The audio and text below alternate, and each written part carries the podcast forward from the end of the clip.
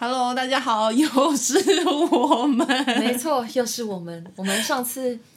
我们上次被周围的讯息干扰，仪态被对杂念太多，对对对，我们今天要回到我们最真挚的初心，来分享我们，来来分享我们那个时候没有分享到的一个非常重要的部分。对，那时候整整场体验下来，然后有一个部分，有一个环节是我们两个共通都觉得非常非常有感的一个部分是，呃，下午就是老师他让我们写下自己最想道别的人，要好好的跟他告别的话，你要跟他说些什么？对，他说最想道别、道谢、道爱、道歉，嗯，任何一样都可以，是别人或自己都可以把它写下来，没错，然后找一个人跟他分享。对。在互相做声音疗愈。因为呃，我觉得每一个人在面对这种很灵魂拷问的时候，其实是会有一些保留，或是会害怕。所以那时候我们当下就决定，嗯，好，我们分开，我们不要同一组。所以我们就就是当场就是跟其他另外两个志工姐姐，就是陌生人，跟我们一起分享这个人生最最想告别的这一刻。我印象很深，因为其实我觉得只能选一个真的很难，就是选一个对象对我来说非常困难，所以我就呃道歉，然后道谢，呃道爱，我都选了不同的人。嗯，对，那我当下，诶，我觉得我现在可以分享，就是我那时候决定要跟我自己道歉，因为就是太常熬夜啊，干嘛，就是真的会有很多时候，或者是没有照顾呃自己的部分。对，你会没有办法照顾自己，或者是说你，呃，对于你的专业，你会有很多追求完美的时候。嗯，那过于追求，有时候你就会变成太苛求你自己，或者是你当你没有办法达到你标准的时候，你会给自己很多的责备。然后我觉得这些东西会堆着，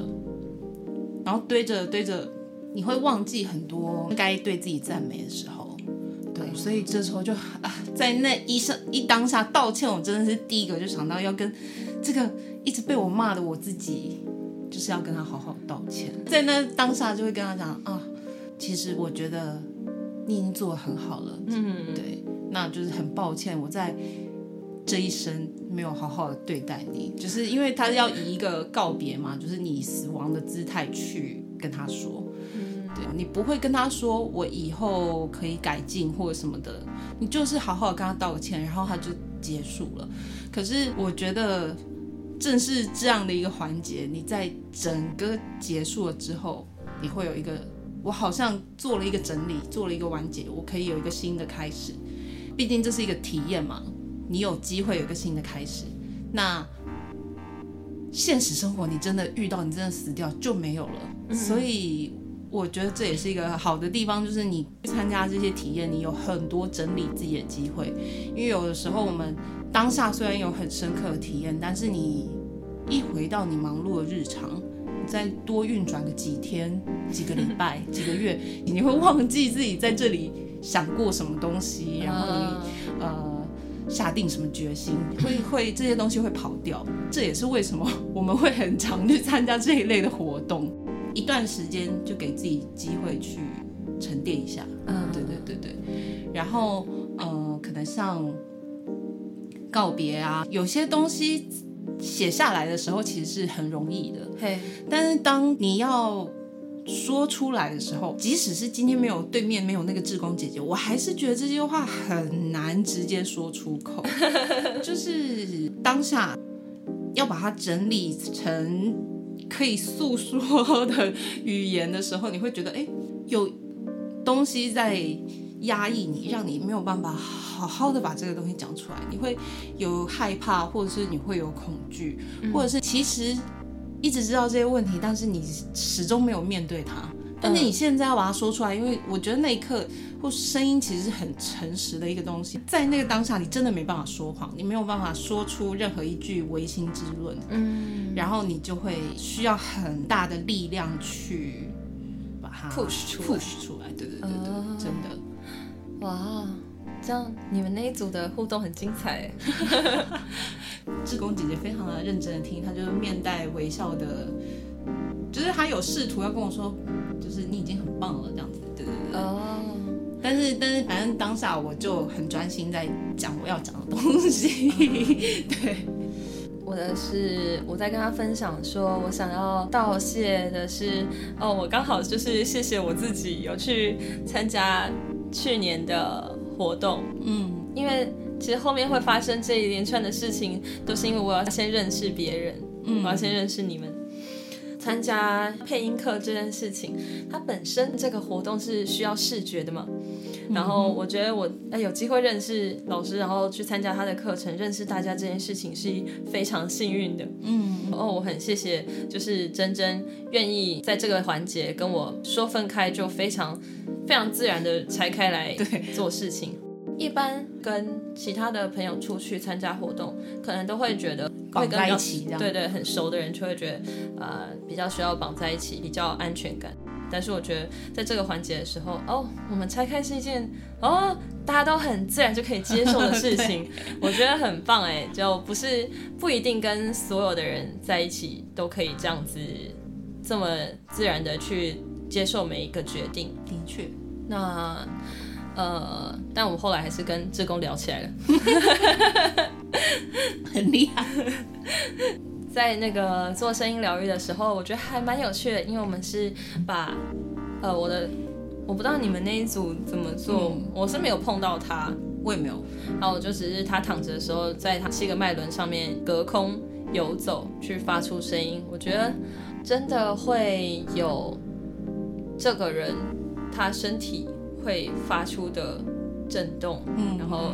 带动你可能会想要做出的一些声音。所以我刚开始的时候，我发出的第一个声音，哦，好好好像不对对，就急转弯把它把它扭回来。对，她是一个非常温婉的女生，嗯嗯嗯嗯，所以她的声音就很温柔。嗯，我们分享完那个道歉、道爱、告别之后，做这个声音疗愈，我觉得她很。微妙，它就是很像颂钵，又有一点点，因为你手掌没有直接碰触到对方，它也有一点像灵气那样的感觉，就是你的手可能是在它的脉轮的上方，不只是单纯用响的你的灵气，是你直接真的发出声音，然后好像这个声音这个震动透过你的全身，然后经过你的手掌。到他的身体里面，嗯，这是一个蛮我觉得很神奇的体验。在帮别人做的时候，嗯，你真的会觉得自己带着某一些想要疗愈他的念头，想要鼓励他的念头，嗯，这些东西会莫名的透过你的声音，然后你的手没有碰到他，但是他感觉到。那个志工姐姐有跟我分享，她就说她觉得非常温暖。哦，然后我就觉得哇，那是哎，我是带着一个想要温暖他的意图去做这件事情，嗯，然后他就可以感受到，不需要透过语言，嗯，对，他就可以用一个很本质的状态，就是进入他身体还是什么的，然后他在要给我疗愈的时候，哎，他的那个哼唱就跟他在我还在分享的时候给我的一些说，哎。你已经很棒，这样的东西好像就是就重叠在一起。哦，他的那个也是一种鼓励，对，淡淡的，嗯，他虽然今天因为志工嘛，他其实不是主要参与 参与者，但是他全程他都有在旁边。哼，然后他。说他刚刚其实，在声音圈的时候，他有偷唱，对，所以他在他在那个在那种时候，应该很难不发出声音对对对，因为大家都在唱啊。然后后来最后在那边和他互相分享的时候，他也是慢慢的、缓缓的，然后有点可能有点害羞的唱出他想要对我的疗愈。可是我觉得，哎，我好像真的也会接受到他那个很温和、很温和的，不是那么强烈。捧我就是要疗愈你那样的感觉，他就是小小声，然后慢慢的像那种细细的水流一样，慢慢慢慢流进来，你就会觉得有一股能量是从他的手没有碰到你，可是你会觉得好像从那边渐渐流入你的身体，那种凉凉的感觉。对对对，凉凉的或者是暖暖的，就是各式各样，嗯，会让你觉得你刚刚被在分享的时候有引发了一些。也不见得是悲伤，可是你可能情绪上会比较激动的东西，会慢慢在那个时候就缓下来。对对对对，而且因为我们就躺着，躺在那个像是白纱的东西里面，全身是非常放松的。嗯嗯，我觉得在你很放松的时候，这个疗愈效果是特别好的。对啊，因为我都可以接受，我都接受的。当我紧张、紧不对 紧张或试探的时候，我的身体都会紧起来，没有办法让我身体里面该该走的东西走，他们都会停在原地不能动。没错，没错，没错。我在做疗愈的时候，好，这样用这种声音就可以说 我在做疗愈的时候，没错，可以哦。我在做疗愈的时候，也会有遇到，呃，有些人会，他可能没有接触过，也有可能是我那个时候我自己不够引导他，嗯哼，他想要让自己身体放松，但他很注意力都在你在干嘛的时候，嗯哼哼哼，那就会觉得，那好像进不去。嗯，推不下去，身体也没有像涟漪一样震动被拨开来的感觉。嗯，所以在敲这样的个案的时候，就会更慢一点，或者是要让自己停下来去 follow 他身体的节奏。那如果说我够放空，他们还是会很容易会休息到。嗯嗯，我觉得做疗愈让我学到更多的是怎么去用。不同的方式去听别人，去听别人的身体在干嘛，去听懂他想要干什么，然后去把自己的想法都先放掉。嗯，跟做演出刚好是两个不同的事情。对，不同的就是真的是反过来。我现在也是觉得很神奇，因为我也去上了一些表演课嘛。嗯，就是大家可能会觉得就是拿台词然后念台词，可是其实更多更多表演课的时间。是花在没有台词，就是纯粹肢体，或者是纯粹呃引发你的情绪的东西。嗯，他不需要，他可能甚至体会那个情绪，或是在 follow 自己直觉的肢体的时候，你可能是没有任何的明确语言，可能比方就一二三四五六七八，对，或者是啊啊啊啊啊啊，就是你真的是没有没有台词的。嗯，可是那个东西会。很真实的让你感受到什么是身体，嗯，发出来的声音，什么是心里感受到的情绪，嗯，就那个东西不是你演，它不是外在的东西，不是演出来或说出来的，对对对。然后我觉得它真的建立在就是刚刚像燕燕燕宁讲，就是是，你好像可以听到对方身体发出来的声音，或者是你感受到某一种能量那种东西。包括企图啊，包括他的动机，对，当然是要，当然是要自己够放松的时候，你才可以感受到。时候真的是可以，那些东西会好像很明显的跳出来，对，它会变成一种像声音、像气味或者像触觉一样的东西，对，对，它会在这个它的四周，没错，围绕，没错，所以真的会有所谓氛围啊，或者说某些人会有一种。气质，对对对，那个东西是真的，它会感染空间的，对对对对，它可以感染的。对，所以真的，当在常去的职场啊，或者是常去的生活空间里面，真的不能够常常生气。对，就如果在那个空间里面，你经常感到很愤怒，因为我觉得。呃，这样就开开开话题了，就是没关系。愤怒本身，它本身不是一件坏事，因为它代表有你想改变的事情。嗯，但是你要去面对它，开始找到方法改变它，看是要离开呢，或是寻找能改变的资源都可以，就是要去找到行动改变它。如果你只是维持在那个愤怒里面的话，我有一个蛮深刻的感觉，有一个空间，那个朋友他有时候。嗯，他自己可能也有不舒服，然后他就很容易会情绪上来。他不一定会发泄到别人身上，但是他会呃保持在他自己身上。嗯，然后那个空间久了以后，就好像会有一个味道。嗯哼，嗯，他不一定会被闻到，但是他就很像是一个味道一样，会附着在他经常在的那个空间里面。会，然后每次经过那个地方，都会觉得不是很不是很舒坦，就会觉得灼灼的，嗯，黏黏的。对，没错，讲的好像他很脏一样，没有啦，他他很干净，他都有洗澡。但真的就是不知道，我觉得就是真的会某一些人特别爱生气的人，嗯，或是特别容易难过的人，平常跟你讲的话十句有九句都在抱怨的 那种，你都会感觉到他们的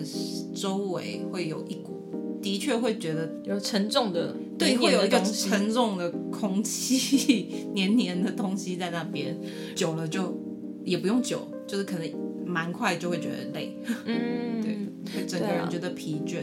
我觉得，如果一个很容易陷入呃抱怨、埋怨、生气、自我厌恶的一个情绪里的人的话，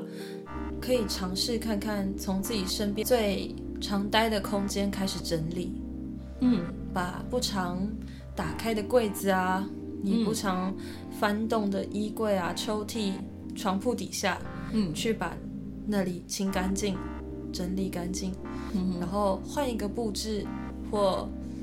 换一个颜色，嗯，而且一定要自己做。收拾物理的东西，其实真的也会收拾掉心里的一些东西。对对，那如果你是已经很洁癖、很极端的话，你要容许一些你生活的痕迹出现在你的空间里面。没错，所有东西都是取一个平衡，对，就是你不用真的干净到一个不行，但是你也不要脏 脏到一个爆炸，你就是找一个中间某一个平衡点。你可以在你一尘不染的书柜或书桌上面放一个小小的盆栽，嗯然后看它成长，看它凋谢。嗯，呃，但是要我知道我养的话，大部分都会是凋谢。对，但是它就是一个生活的时间的痕迹，生活的痕迹，它总是会有东西来，会有东西离开，你不可能能够保持原样。对，没错没错，对啊，这是整理一下内心。我觉得整理是一个很不错的方式啊。嗯，对，推荐大家去看 那《和尚遇到钻石》我见人就推。这本书真是帮助我很大耶！下次有机会再跟大家好好介绍。好哟，嗯耶。那我们今天知性的分享就到这里，是不是应该要用知性的声音说一下话？这样子我们应该就有符合我们上次想要提供带给大家的一个感受了吧？对，就是我们原本要录上一集的出出出头爆炸，就是觉得有一点心虚，说不出口。好啦好啦，好，那就是这样子，看嘛，这样才 real 嘛，是不是？对啊，知性一下，知性，知性，好，那我们就下次见，拜拜。拜拜。